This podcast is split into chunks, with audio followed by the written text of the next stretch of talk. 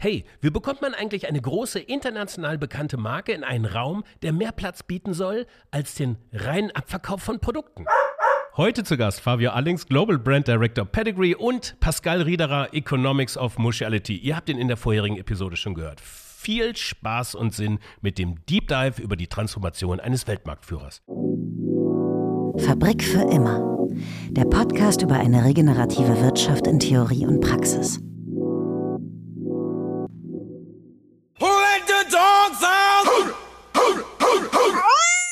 Ja, die Frage in dieser Episode ist ja gar nicht, wer die Hunde rausgelassen hat, sondern wer sie wieder mit reinnimmt, wer sich um sie kümmert.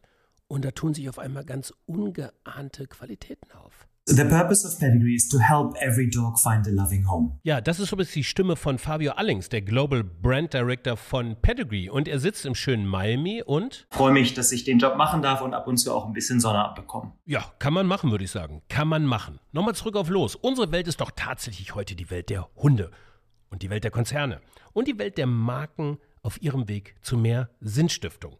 Ja, der Purpose von Pedigree ist es, für jeden Hund ein liebevolles Zuhause zu finden, also. Das hört sich irgendwie größer an als der Abverkauf von Tiernahrung, oder? Äh, was macht das mit Marke, Mitwirkende und Moneten? Warum eigentlich diese ganze Markentransformation und was hat das eigentlich mit nachhaltigen Wirtschaften zu tun? Wir sind ja hier in dieser Episode richtig auf den Hund gekommen. Ja, seid ihr denn verrückt geworden? Äh, ja, nicht ganz. Drei Dinge könnt ihr mit in diesen Deep Dive nehmen. Vergleicht Pedigrees Welt der Hunde mal mit dem Ökosystem, in dem euer Business funktioniert. Lässt sich davon irgendwas übertragen? Wo fängt man mit Transformation eigentlich an? Wie würdet ihr das machen? Und wie lässt sich das eigene Geschäftsmodell um eine soziale und ökologische Komponente erweitern? Ja, und äh, mit dabei ist wieder Pascal Riederer. Ihr kennt ihn vielleicht aus der letzten Episode Economics of Mutuality. Dort haben sie nämlich beratend die Markentransformation von Pedigree begleitet und Pascal hat einiges Kluges auch darüber zu erzählen. Also an dem Intro haben wir Spaß gehabt. Steigen wir ein. Pedigree, Teil von Mars, Markentransformation. Fabio, dein Einsatz. Das Unternehmen Mars wurde vor über 100 Jahren von der Mars-Familie in den USA gegründet, ähm, ist auch immer noch im Familienbesitz, ähm, hat mittlerweile aber 140.000 Mitarbeiter in 80 Ländern ähm, rund um den Globus und äh, macht mittlerweile auch nicht nur Süßwaren, sondern tatsächlich auch Foodprodukte ähm, und äh, ganz wichtig auch Petcare-Produkte. Und Pedigree ist natürlich angesiedelt in der Petcare-Sparte, mittlerweile auch die größte Sparte von Mars Incorporated. Ähm, und äh, zu Petcare wiederum gehören aber auch nicht nur ähm, Pet-Food-Produkte, sondern auch ähm, Veterinary Health Services, Diagnostic Services und auch äh, das Unternehmen Royal Canin. Also ein großer Konzern, ähm, der mittlerweile viel, viel mehr macht, außer nur leckere Schokoladenriegel. Alright. Wenn ich mir ähm, jetzt mal den Markt für Pet Food weltweit angucke, ich habe ein paar Statistiken dazu gefunden, zumindest auf weltweiter Ebene. Man spricht jetzt im letzten Jahr 2021 gab es ein Marktvolumina von 113 Milliarden Dollar und ein Outlook bis 2027 habe ich Zahlen gefunden von 154 Milliarden Dollar. Also sind wir schon noch in einem stark wachsenden Markt. Könnt ihr mir vorstellen, dass die Wettbewerbssituation auch nicht die einfachste ist? Erzähl mir mal ein bisschen was über Dynamik, über die Dynamik auf dem Markt, bitte. Ja, es ist ein ähm, sehr dynamischer Markt und auch ein sehr spannender Markt. Das, das hat was damit zu tun, dass er ähm, äh, stark im Wachsen ist. Dafür gibt es wiederum drei Hauptgründe. Der erste ist, dass ähm, insbesondere auch im Zuge von Covid viele ähm, Menschen sich dazu entschlossen haben, äh, sich ein Haustier zuzulegen. Das heißt also, die Population an Haustieren wächst. Es ist ziemlich schwer, die zu zählen, weil sie immer wegrennen, aber man geht davon aus, dass es aktuell 1,2 Milliarden Hunde und Katzen schon gibt auf diesem Planeten. Und nicht nur nimmt deren Zahl zu, ist es auch noch so, dass wir insbesondere in den entwickeln, sich noch entwickelnden Ländern ähm, auch einen Trend sehen, dass mehr und mehr ähm, Haustierbesitzer wechseln von äh, davon, dass sie ihren äh, Haustieren nur sogenannte Table Scraps geben, also Überbleibsel von der menschlichen Küche, sondern ihnen jetzt spezialisierte auch äh, Tiernahrung gibt. Und der andere Trend, den wir sehen, der auch zum Wachstum beiträgt, ist, äh, dass es eine starke Premiumisierung gibt. Und das hat was damit zu tun, dass mittlerweile viele Menschen Hunde und Katzen nicht mehr als Tiere sehen, sondern als Familienmitglieder. Und in dem Moment wird dann auch ausgegeben, als wenn es Kinder wären. Und das alles feuert das Markt, Marktwachstum an, macht den Markt sehr attraktiv. Übrigens nicht nur für existierende Player wie Mars, sondern auch für viele Venture Capital Player. Und deshalb ist der, der Wettbewerb ähm, scharf und das macht aber auch Spaß, weil da ist Melodie drin und, und Musik drin in diesem Markt. Ja, und äh, der Weltmarktführer, der Pedigree in dem Markt auch ist, richtig, Fabio? Wir sind Weltmarktführer ja. für den Bereich Hundefutter, genau. Also der wird gejagt werden sozusagen. War das das Why dieser Transformationsarbeit? Ja, also wir werden gejagt und äh, wachsen aber trotzdem selber auch ähm, im, im, unteren zweistelligen Prozentbereich. Also es, es geht der Marke sehr gut. Aber natürlich, wenn so viele Leute ähm, sich auf unsere Fersen machen, dann müssen wir schauen, dass das auch so bleibt. Und es gab aber, ich würde sagen, für uns zwei Whys oder zwei Hauptgründe, weshalb wir uns dann entschlossen haben, diese Marke, die es mittlerweile seit vielen, vielen Jahren gibt, in eine Purpose-Marke zu transformieren. Und ich würde das unter zwei ähm, Überschriften zusammenfassen. Also de der erste Grund für uns war, äh, weil wir gesagt haben, wir möchten einen positiven Beitrag leisten. Alle reden davon, die Welt zu retten. Jetzt muss man natürlich im Falle von Pedigree sagen, unsere Welt ist eine Welt der Hunde. Und in der Welt der Hunde ähm, sind 40 Prozent aller Hunde weltweit, man geht davon aus, dass die obdachlos sind. Also entweder in Tierheim leben oder tatsächlich auf der Straße. Und als Weltmarktführer für Hundenahrung äh, wollten wir das nicht auf uns sitzen lassen. Also wir wollten einen positiven Beitrag leisten. Aber, und das hast du ja anfangs auch schon erwähnt, Frank, Letzten Endes sind wir Marketingfachleute und unser Job ist es, dafür zu sorgen, dass Marken relevant bleiben. Und wir hatten die Hypothese, dass wir, wenn wir uns stärker noch mit dem Thema Purpose beschäftigen, wir die Relevanz der Marke Pedigree boosten können und damit auch die nächste Generation von ähm, Hundehaltern und Hundehalterinnen für uns gewinnen können. Ähm, aber wir wussten das anfangs nicht und das war eine Hypothese und das war so ein bisschen der Anfang einer sehr, sehr spannenden Reise. Pascal, wenn du ähm, jetzt in deine Beratungspraxis guckst, ähm, warum kommen Unternehmen eigentlich mit der Purpose-Arbeit zu, äh, zu, euch? Ist das genau dieser Grund, den jetzt auch Fabio aus, ähm, ausgeführt hatte? Oder gibt es da noch andere, lassen sich irgendwelche Muster finden? Das ist eine gute Frage ja, niemand sagt, hey, jetzt machen wir mal eine Purpose-Transformation eigentlich. Ne? Die meisten Fragen, die zu uns kommen, die meisten Neukunden sagen, ich habe hier eine Frage im Business, eine Herausforderung, die ich angehen möchte. Lass uns die doch mal durch eine Nachhaltigkeit, durch eine EOM, durch eine Purpose-Linse betrachten. Also zum Beispiel, können wir nicht zusammen eine Markteintrittsstrategie machen oder eine PE-Firma, Private Equity, die ein Investment hat im fünften Jahr des Investment Cycles, also kurz vor dem Verkauf und uns fragt, könnt ihr uns nicht helfen, Brand Strategy und Culture irgendwie so zu harmonisieren, dass wir es nachhaltig, zukunftsorientiert auf den Weg bringen können. Und ich glaube, was, was Fabio hier zeigt, also äh, als Verantwortlicher für Pedigree zu sagen, I need a business, das, das Team ganzheitlich auf der ganzen Welt über alle Märkte mitzunehmen, ist ein richtig schönes Beispiel, wie Purpose gut ähm, funktionieren kann, wie die Meaningful Challenge, wie wir bei EOM sagen, also die Verbindung von dem, was der Markt braucht und dem, was die Marke kann, äh, ja, einfach richtig gut in, in, in Action kommen. Ich würde ganz gern vielleicht noch kurz eine weitere Motivation teilen, die eine menschliche Motivation ist für diese Purpose Transformations. Ähm, das ist eine persönliche Motivation, aber auch eine Motivation, die ich bei vielen Mitarbeitern, insbesondere jüngeren Mitarbeitern sehe. Ähm, und zwar, es gibt einfach einen starken Wunsch in einer neuen Generation von Mitarbeitern und auch Führungskräften, ähm, einen Beitrag zu leisten, der über Gewinnmaximierung hinausgeht. Ähm, und ich würde das sagen, dass das ganz abgesehen davon, dass die Relevanz der Marke boosten kann und auch, dass Marken und Geschäfte einen positiven Beitrag leisten möchten, ich glaube, dass es letzten Endes auch ein ganz wichtiger Enabler ist, um die nächste Generation von Talenten ähm, an das Unternehmen zu binden. Also wollte ich noch kurz dazu fügen. Merkt ihr das schon in den Einstellungsinterviews oder so? Kommt sowas schon? Warum äh, sollte ich denn jetzt bei euch arbeiten? Warum mache ich das? Was, was tut ihr denn für Haustiere, für, für Hunde jetzt konkret? Sind das so Fragen, die von äh, Gen, Gen Z-MitarbeiterInnen zum Beispiel schon kommen? Absolut, ja. Also wir merken das ähm, in zweierlei Hinsicht. Also zum einen ähm, vor oh, fünf Jahren oder so war Pedigree nicht unbedingt die sexieste Marke im Unternehmen. An, ne? Die Leute sagen, Mensch, die gibt's schon so lange, da passiert ja nichts, das ist alles ein bisschen langweilig. Mittlerweile äh, melden sich ganz regelmäßig Kollegen äh, rund um den Konzern und, und rund um die Welt und sagen, Mensch, wir finden das toll, was ihr macht, wir wollen da gern dran teilhaben. Ähm, aber auch, und das ist auch spannend, ähm, wie ich ja schon anfangs gesagt habe, der Markt ist sehr dynamisch. Es gibt viel äh, Venture-Kapital und damit auch natürlich viel Wettbewerb darum, wer ähm, neue aufstrebende Unternehmen übernehmen darf.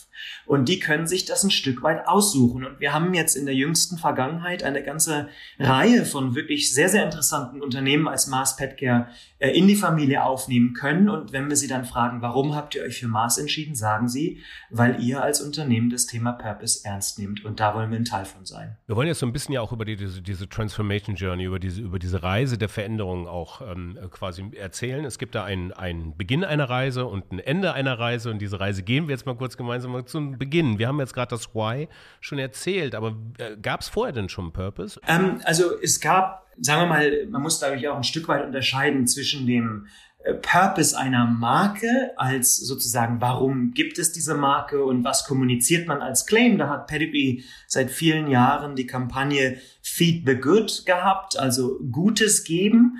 Ähm, und da ging es immer auch nicht nur um das Essen, sondern auch dazu, wie Hunde das Gute in uns ähm, hervorbringen und wir das Gute in ihnen hervorbringen.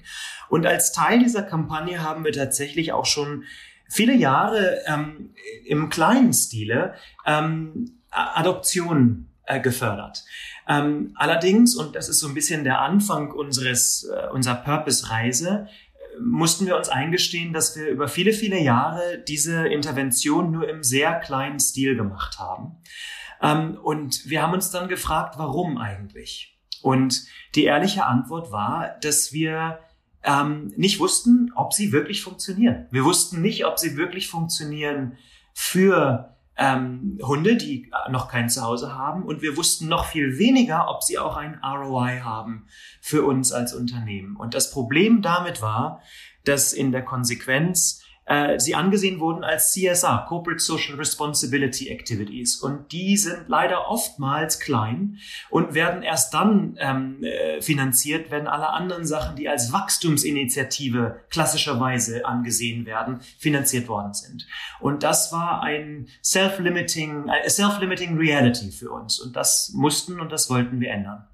Fabio, dann erzähl mir doch mal was über den Purpose jetzt von äh, Pedigree. Let's name the purpose. The purpose of Pedigree is to help every dog find a loving home. Also wir möchten jedem Hund auf dieser Welt helfen, ein liebevolles Zuhause zu finden. Das hört sich hoffentlich schön an, vielleicht auch einfach, aber es war gar nicht so einfach, diesen Purpose als solchen überhaupt mal zu definieren. Also wir haben lange, lange diskutiert und haben gesagt, Mensch, sollen wir sagen, unser, unser Purpose ist ähm, to end pet homelessness zum Beispiel. Also das ganze Thema Obdachlosigkeit von Haustieren als Ganzes zu beenden und haben dann aber dabei festgestellt, dass wir dann eigentlich auch in Lobbyarbeit einsteigen müssten, zum Beispiel, um Gesetze zu verändern, zum Beispiel, dass es mehr Microchipping gibt. Ähm, wir hätten uns dann auch, wir hätten einsteigen müssen in das Thema Kastration und, und Sterilisation. Und das sind so Themen, von denen wir sagen, die sind sehr wichtig und die werden übrigens auch von Mars Petcare angegangen, aber eben nicht von der Marke Pedigree. Weil die Marke Pedigree als Marke ist eine eher unschuldige Marke und ist eine, die sich vor allen Dingen darauf konzentriert, ähm, wie das Verhältnis zwischen Hund und ähm, Mensch äh, das aus, gegenseitig das Beste auseinander äh, hervorbringt. Ähm, und da haben wir gesagt, da müssen wir das etwas stärker eingrenzen. Und dann sind wir ganz, haben wir es ganz stark eingegrenzt, haben gesagt, na was wäre denn, wenn wir einfach sagen würden, unser Purpose ist, wir versuchen einfach so viele Adoptionen wie möglich auf die Beine zu stellen und haben dann aber festgestellt, dass es da ein Problem geben könnte von äh, Quantität über Qualität. Und deshalb haben wir letztlich gesagt, unser Purpose ist es to help every dog find a loving home. Und loving home für uns ist Kürzel dafür, dass es eben nicht nur eine kurzfristige Adoption ist, sondern eine langfristige, glückliche, erfolgreiche, gesunde Adoption, die sowohl für die Hunde als auch für die Menschen ähm, erfolgreich ist. Ja, und da hat die unschuldige Marke Pedigree jetzt ihren Purpose gefunden und da müssten doch alle so. Yay! Oder? Und dann kommen durchaus auch erstmal die Skeptiker auf den Plan und sagen, ja, Mensch, aber wir sind doch kein wohltätiges Unternehmen. Äh, die Marke Pedigree sollte vor allen Dingen sich darauf konzentrieren, äh, Gewinne zu erzielen, damit wir die dann reinvestieren können in andere Marken und vielleicht auch in die schönen Corporate, Sustain Corporate Social Responsibility Programme, die wir führen. Das heißt also, für uns war ganz maßgeblich erstmal eine Bereitschaft dafür zu, zu bekommen, das auszuprobieren. Und was wir da gemacht haben, ist, dass wir gesagt haben, Leute, lasst uns jetzt nicht hier von heute auf morgen auf einen Knopf drücken und dann ist von heute auf morgen Pedigree einfach eine Purpose Brand, sondern wir haben gesagt, lasst uns doch mal über die nächsten zwei Jahre Experimente machen. Kleine, fokussierte Experimente. Zwölf an der Zahl in sieben verschiedenen Märkten rund um den Globus, wo wir gesagt haben, da müssen wir mal ausprobieren, funktioniert das? Funktioniert das für die Hunde, denen wir helfen wollen und funktioniert das auch für die Marke Pedigree und damit für das Unternehmen Mars? Ihr habt euch auf äh, Global Scale, auf internationalen Maßstab so erste Testmärkte ausgesucht, um mhm. diese Experimente auch zu machen. Wie seid ihr auf diese Testmärkte da, da gekommen? Also nach welchen Kriterien geht man solche Testmärkte an? Ich, äh, eine Kombination von verschiedenen Kriterien. Also zum einen haben wir geguckt, in welchen Märkten gibt es ohnehin schon eine Grunddynamik in dem Bereich. Also wo ist das Thema ähm, Adoption sowieso schon prominent? Wo können wir also draufsatteln und entsprechend möglichst schnell auch erste Gewinne vorweisen können? Also oder erste Fortschritte vorweisen können. Ähm, wir haben aber auch ganz bewusst versucht, eine Diversität, eine Diversität von Märkten ähm, äh, in unser Testprogramm aufzunehmen, damit wir auch verstehen, funktioniert das jetzt nur für Entwickelte Länder oder auch für Entwicklungsländer. Und wir haben auch ganz bewusst gesagt, lass uns große und kleine Länder ausprobieren. Ähm, kleine Länder, wo wir im Zweifelsfall fast so wie eine Art äh, Petrischale herstellen können, ein kontrolliertes Environment, wo wir einfach mal ganzheitlich Dinge ausprobieren können, die wirklich das gesamte Ökosystem verbessern. Und dann große Märkte, wo wir vielleicht ähm, kleinere äh, Facetten des Ökosystems verbessern, aber aufgrund der Skaleneffekte dieses Markts dann trotzdem einen relativ großen Impact machen können. Und habt ihr dort in den, in den Zielmärkten nochmal äh, segmentiert nach Zielgruppen? Also seid ihr irgendwie also diverse also Altersstrukturen, Genderstrukturen rangegangen? Wie habt ihr, wie seid ihr da vorgegangen? Ähm, also wir haben vor allen Dingen uns angeguckt, was sind denn eigentlich die Player im Ökosystem? Ähm, und haben an der Stelle halt gesagt, ähm, ne, wer sind denn sozusagen die, ja, die, die Mitspieler, die äh, Teil von diesen Lösungen sein müssen? Und das sind in der Regel äh, Tierheime, das sind aber auch ähm, äh, Non-for-Profit-Organisationen, das sind selbstverständlich auch äh, Veterinäre und natürlich auch ähm, Leute, die eventuell adoptieren wollen, aber eben auch Leute, die vielleicht schon einen Hund haben äh, und aber trotzdem einen positiven Beitrag leisten möchte. Und die haben wir uns systematisch angeguckt, die haben wir versucht zu verstehen, da haben wir zu, versucht zu verstehen, wo hakt es und wo können wir einen positiven Beitrag leisten, um dann mehr Hunde in ein liebevolles Zuhause zu bekommen. Und in diesen Painpoints liegen unterschiedliche Potenziale. Manchmal geht es einfach darum, durch das Lösen eines Painpoints oder durch eine Initiative Kredibilität zu schaffen und zu zeigen, hey, die Merke meint es ernst. Manchmal geht es beim Painpoint ja, adressieren darum, das Kerngeschäft zu stärken. Also gibt ja auch Painpoints einfach, dass man sagt, okay, mit diesen Initiativen verkaufen wir am Ende mehr. So, also es ist durchaus auch eine, eine relevante Geschichte. Ja, und dann gibt's noch, was ich persönlich am spannendsten finde, durch das Orchestrieren des Ökosystems und das Adressieren äh, von Painpoints neue Geschäftsfelder zu erschließen und da so zu einem ja, purpose-basierten Wachstum beizutragen über das Kernprodukt hinaus sondern wirklich sozusagen so sich rauszuzoomen aus der ganzen Geschichte und zu sagen, hey, wie schaut eigentlich ähm, das Ökosystem der Zukunft aus und was können wir dazu beitragen? Und ja, das bringt dann natürlich richtig Spaß, da, da in neue Geschäftsfelder einzutreten. Ja, hier nochmal kurz eingehakt, in neue Geschäftsfelder einzutreten. Das hat natürlich auch was mit Wachstum zu tun. Und wir müssen natürlich uns auch eingestehen, dass eine Purpose-Transformation, eine Markentransformation in diesem Fall auch das Ziel hat, mehr Produkte zu verkaufen. So, und ähm, mehr Produkte verkaufen heißt in diesem Kontext eben auch mehr Treibhausgasemissionen freizusetzen, weil ich einfach mehr Verpackungen, mehr Lieferkosten, mehr Rohstoffe verbrauche und alles, ihr kennt das ganze Spiel. Und da stellt sich natürlich auch die Frage, wie geht der Konzern eigentlich damit um? Ja, super Frage. Also ich meine, klar, wenn Purpose erfolgreich implementiert wird, sollte es für Wachstum sorgen. Und dann ist natürlich wichtig, dass dieses Wachstum auch nachhaltig ist, weil sonst, äh, äh sonst äh, tut man zwar an der einen Stelle etwas Gutes und an der anderen Stelle schädigt man aber wohl möglich den Planeten. Und was wir da aber als Unternehmen gesagt haben, ist, dass wir gesagt haben, also es gibt Dinge, die die Marken tun, im Falle von Pedigree geht es um das Thema Adoption. Und dann gibt es Dinge, die wir als Unternehmen tun. Und unsere ganze Nachhaltigkeitsagenda wird tatsächlich unternehmensweit angegangen. Es gibt da einen sogenannten Sustainable in a Generation Plan.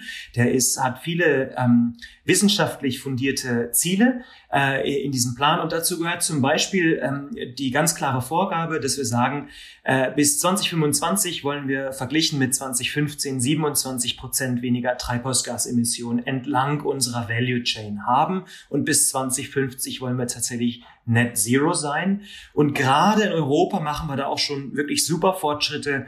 Mittlerweile sind neun von elf Fabriken, die wir in Europa haben, zu 100 Prozent ähm, werden die gepowert über nachhaltige Energie. Und das hat tatsächlich auch schon konzernweit zu einer Reduktion von 7,3 Prozent an Treibhausgasen geführt.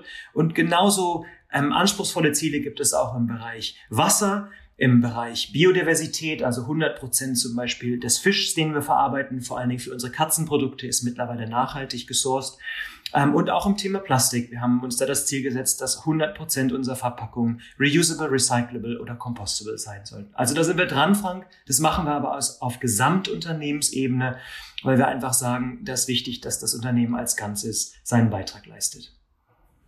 Fabio, ähm, mit, mit welchen äh, KPIs seid ihr daran? Ich meine, das eine Kerngeschäft, jetzt irgendwie eine Abverkauf der Produkte, Markenwahrnehmung, äh, ist, ist mir jetzt ähm, quasi gerade noch untergekommen. Dann hatten wir das Thema ähm, Adoption. Also ich könnte mir vorstellen, dass das auch ein KPI ist, möglichst viele Hunde dann aus den Tierheimen in zu glücklichen oder noch unglücklichen Besitzerinnen zu geben, die dann glücklich werden, wie auch immer. Welche KPIs habt ihr da noch aufgestellt, dass man diesen Purpose auch wirklich messen kann? Ja, also unser Mantra in dieser ganzen Transformation war immer so ein Yin und Yang, wo wir gesagt haben, wir wollen Gutes tun auf eine Art und Weise, die auch gut fürs Geschäft ist.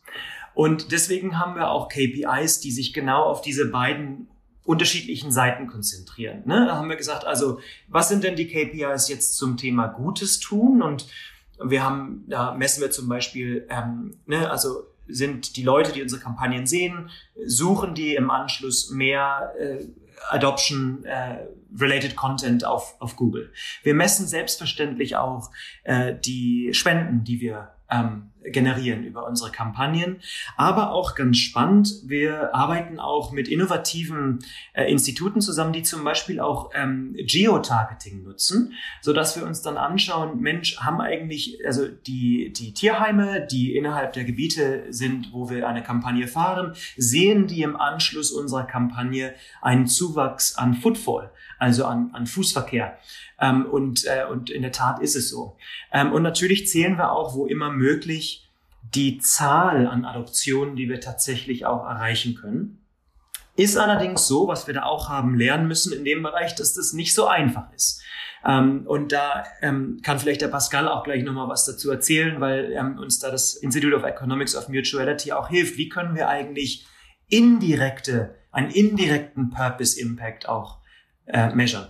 Ehe wir vielleicht darüber reden, noch ganz kurz. Die andere Seite von diesem Yin und Yang ist natürlich äh, der Impact auf das Business. Also wir wollen auch, dass das, was wir tun, gut fürs Geschäft ist.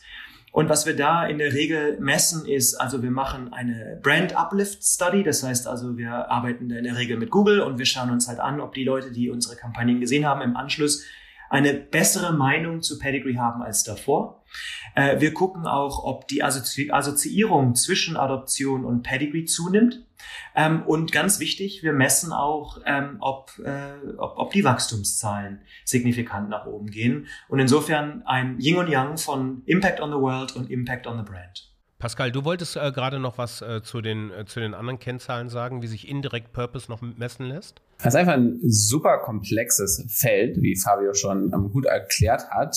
Es sind einfach ja, Fragestellungen und Technologien, die da gebraucht werden, die es so heute noch gar nicht gibt. Und wir sind dabei, ähm, Fabio zu helfen, äh, mit Pedigree genau diese Fähigkeiten aufzubauen. So, also so ein so ein Beispiel ist zum Beispiel gar nicht so einfach, wenn man ähm, Shelter oder Tierheime auf der ganzen Welt befragt, sind teilweise arbeiten die ja nur mit Pen and Paper, also gibt gar keine digitalen Aufzeichnungen, wie viele Hundeadoptionen eigentlich ähm, stattfinden, oder wenn das überhaupt dokumentiert wird in einigen Bereichen der Welt. So, und ähm, da dann Metriken zu finden, also zum Beispiel ein so Work in Progress, Metrik, an der wir gerade arbeiten, ist, das Ganze dog-zentriert, hundezentriert zu machen. Also sich zu überlegen, wie lange wartet eigentlich ein durchschnittlicher Hund auf eine Hundeadoption. Das ist nämlich deutlich einfacher zu messen, aus unterschiedlichen Gründen, als äh, ein, die totalen ähm, Adoptionen pro Tierheim. So, und so versuchen wir einfach Schritt für Schritt uns der Sache gemeinsam äh, mit dem Team zu nähern und ja, so entstehen dann auch Schritt für Schritt neue Fähigkeiten für ähm, die Marke und auch das Unternehmen an sich. Jetzt gibt es ja durchaus auch Stimmen ja außerhalb von Konzernen und Unternehmensarbeiten, die vielleicht sagen, wäre es nicht einfach angebracht, einfach mal die Erde zu retten und damit unseren Arsch, anstatt irgendwas messbar zu machen, gerne auch mit glücklichen Tieren. Also geht in unserem System eigentlich nur noch messen und managen? Mensch, wäre das schön, wenn wir alle einfach nur idealistisch jeden Morgen aufstehen könnten Oder? und den Planeten retten. Also ich, wenn's das, wenn das ginge, Frank, wäre ich der Erste, der sich dazu anmeldet und ich glaube, Pascal der Zweite oder, oder gleichzeitig. Ich glaube aber, dass der Grund, weshalb die Messbarkeit so wahnsinnig wichtig ist, ist, dass es letztlich letzten Endes dazu führt, dass wir wissen, was eigentlich funktioniert und was nicht funktioniert und dass wir letzten Endes darüber auch na, auf nachhaltige Art und Weise mehr und mehr Ressourcen äh, zur Rettung des Planeten beisteuern können. Nur wenn ich nachweisen kann, dass das, was ich tue, auch wirklich das gewünschte Ergebnis hat, kann ich mehr davon tun. Und nur wenn ich als ein gewinnorientiertes Unternehmen sagen kann, dass das, was ich für den Planeten tue, ähm, oder in unserem Falle für die Welt der Hunde, auch gut ist für unser Unternehmen, äh, habe ich ein Argument gegenüber unserem Chief Financial Officer zu sagen, ähm, gib mir mehr Geld, weil dieses Geld ist nicht einfach nur Charity. Dieses Geld wird sich für dich, für dich zurückzahlen und das lohnt sich. Und insofern glaube ich, dass es nicht ein Entweder-Oder ist, ein Entweder-Geschäft oder den Planeten retten, sondern ich glaube, wir müssen den Planeten mit durch äh, unsere Geschäfte retten und das im, im Zweiklang tun. Ja, auf Englisch sagen wir, oder auf Deutsch, ähm, falsche Dichotomie, ne? falsche Dichotomie. Also es ist eben genau die Verbindung aus Gewinn und purpose-zentrierten Handeln, die mit den richtigen KPIs ausgesteuert werden kann. Und richtige KPIs, die fangen immer da an, wo der Purpose eigentlich ähm, aufhört. Also man, wir haben letzte Woche Frank in der Episode über diesen fünfschrittigen ähm, Transformationsprozess gesprochen und der fünfte Schritt ist ja genau das Messen. Und wenn man alles richtig macht, dann misst man mit dem fünften Schritt das, was man sich im ersten Schritt als Aufgabe gegeben hat und dem Purpose.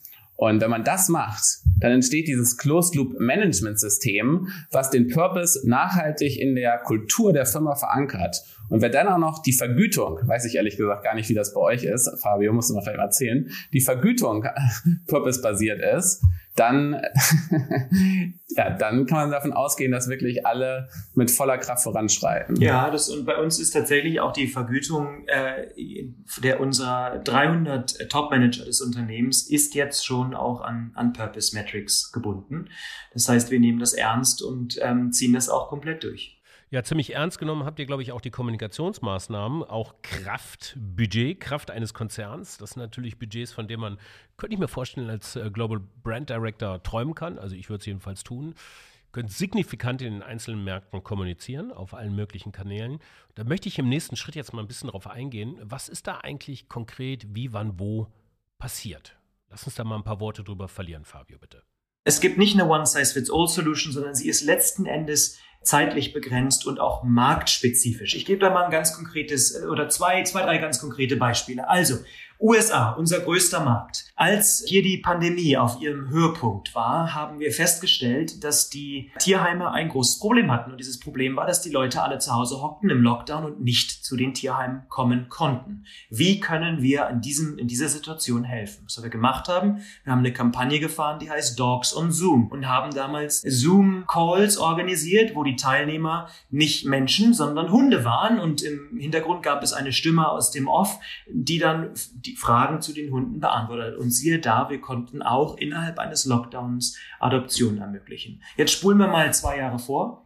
Und plötzlich stellen wir fest, dass es ganz andere Painpoints gibt, die den Leuten in den USA äh, das Leben schwer machen. Nämlich in den USA ist es tatsächlich so, dass wenn man einen, einen Hund oder auch eine Katze adoptieren muss, man dafür ziemlich viel Geld zahlen muss, zwischen 150 und 500 Dollar. Und das ist gerade für Haushalte mit wenig Einkommen ein echtes Problem. Dann haben wir gesagt, naja, okay, wenn du zwei große Beutel Pedigree Trockenfutter kaufst, dann zahlen wir dir die Adoptionsgebühren. Und siehe da, ganz anderer Painpoint, andere Lösung, aber trotzdem gab es das gewünschte Ergebnis und da auch übrigens ganz direkt auch einen Verkaufsuplift, weil es ja tatsächlich auch eine Verkaufsmechanik drin hatte. Darüber hinaus, Frank, versuchen wir aber auch zu sagen, was passiert eigentlich in diesen Tierheimen? Und diese Tierheime, die muss man sich so ein bisschen so vorstellen, wie ein Eimer, der verschiedene Löcher drin hat. Das heißt also, in dem Moment, wo äh, Haustiere in ein Zuhause kommen, im nächsten Moment kommen andere Haustiere wieder oben in den Eimer rein. Das heißt, es ist ein ständiges Kommen und Gehen.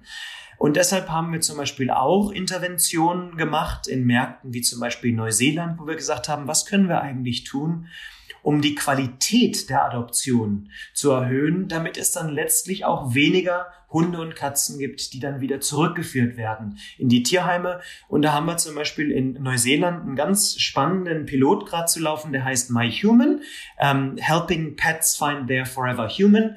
Und das ist ein, ein, eine Plattform, die ähm, sozusagen im Backend eine Shelter Management, ein Shelter Management System ist. Es ermöglicht es den Tierheimen, die ihre Prozesse zu optimieren und schneller, besser und effektiver sich um diese Tiere zu kümmern.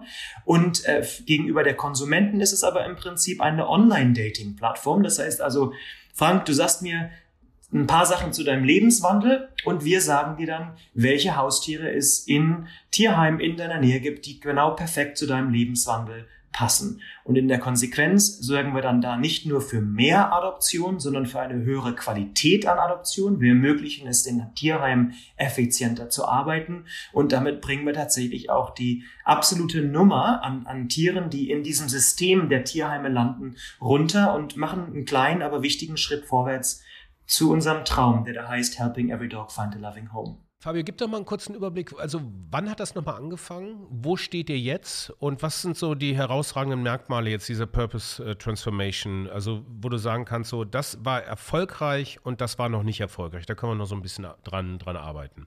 Ja, also wir haben im Prinzip schon vor 10, 15 Jahren kleine Adoptions- ähm, Geschichten gemacht. Aber das war, wie gesagt, vor allen Dingen Corporate Social Responsibility driven. Das war sehr klein. Vor etwa drei Jahren haben wir dann gesagt, wir wollen, dass das jetzt Teil der Wachstumsstrategie dieser Marke wird und Teil der Relevanzstrategie dieser Marke und haben dann vor drei Jahren ähm, angefangen, das äh, zu umreißen und zu definieren und die Strategie auf die Beine zu stellen und haben dann im Prinzip zweieinhalb Jahre lang zwölf Experimente in sieben Märkte ähm, gemacht die wir dann mittlerweile ausgewertet haben. Und natürlich auch, das machen wir ja so als Marketingmenschen dann, als wir festgestellt haben, dass sie funktioniert haben, haben wir auch sichergestellt, dass alle davon erfahren haben innerhalb des Unternehmens. Und in der Konsequenz ist es jetzt so, dass tatsächlich alle Hauptmärkte von Pedigree weltweit ähm, das Thema äh, Dog Adoption in ihrer Wachstumsstrategie drin haben. Ähm, der nächste Schritt jetzt für uns wäre dann tatsächlich, dass sie es nicht nur ein, zwei, dreimal pro Jahr machen, sondern im Idealfall tagtäglich. Das ist dann genau dieser Link zum Produkt. Und mein langfristiger Traum, Frank, ist, dass wir langfristig nicht nur den Hunden helfen, in Zuhause, in, in ein Zuhause zu finden, sondern dass wir natürlich darüber auch mehr und mehr die Menschen kennenlernen, die diese Hunde adoptieren. Und wenn wir das tun, dann haben wir natürlich auch ein, eine Möglichkeit, mit diesen Menschen langfristig im Kontakt zu bleiben und ihnen langfristig Produkte und Services anzubieten, und zwar nicht nur von Pedigree, sondern im Idealfall von ganz Mars Petcare. Der Schelm in mir sagt jetzt äh, Pedigree für alle Hunde und Mars Snickers und Bounty für alle Hundehalter. So, das nur kurz am Rande. so viel dazu. Genau. Sag mal, ähm, wenn du mal so ein bisschen jetzt auf deine Erfahrungen der letzten Jahre zurückblickst, zwei Punkte, die du persönlich daraus gelernt hast, beziehungsweise auch Painpoints, die man besser verhindern sollte. Was kannst du da mitgeben aus diesem Prozess? Also, ich würde sagen, wenn ich mal mit der persönlichen Lernerfahrung anfange, was, glaube ich, ganz wichtig ist, ist, dass man zwar als Idealist an die ganze Geschichte rangeht, als Weltverbesserer, aber nicht nur als Weltverbesserer, sondern ich glaube, es ist wirklich wichtig, dass man vorne vornherein sagt, let's combine Purpose and Performance. Und weshalb das so wichtig ist, ist, dass man sonst ganz schnell feststellt, dass man, wenn man nur idealistisch unterwegs ist, die Budgets klein sind und klein bleiben. Ich stelle mir das immer so ein bisschen so vor wie eine Pflanze, die man gießt.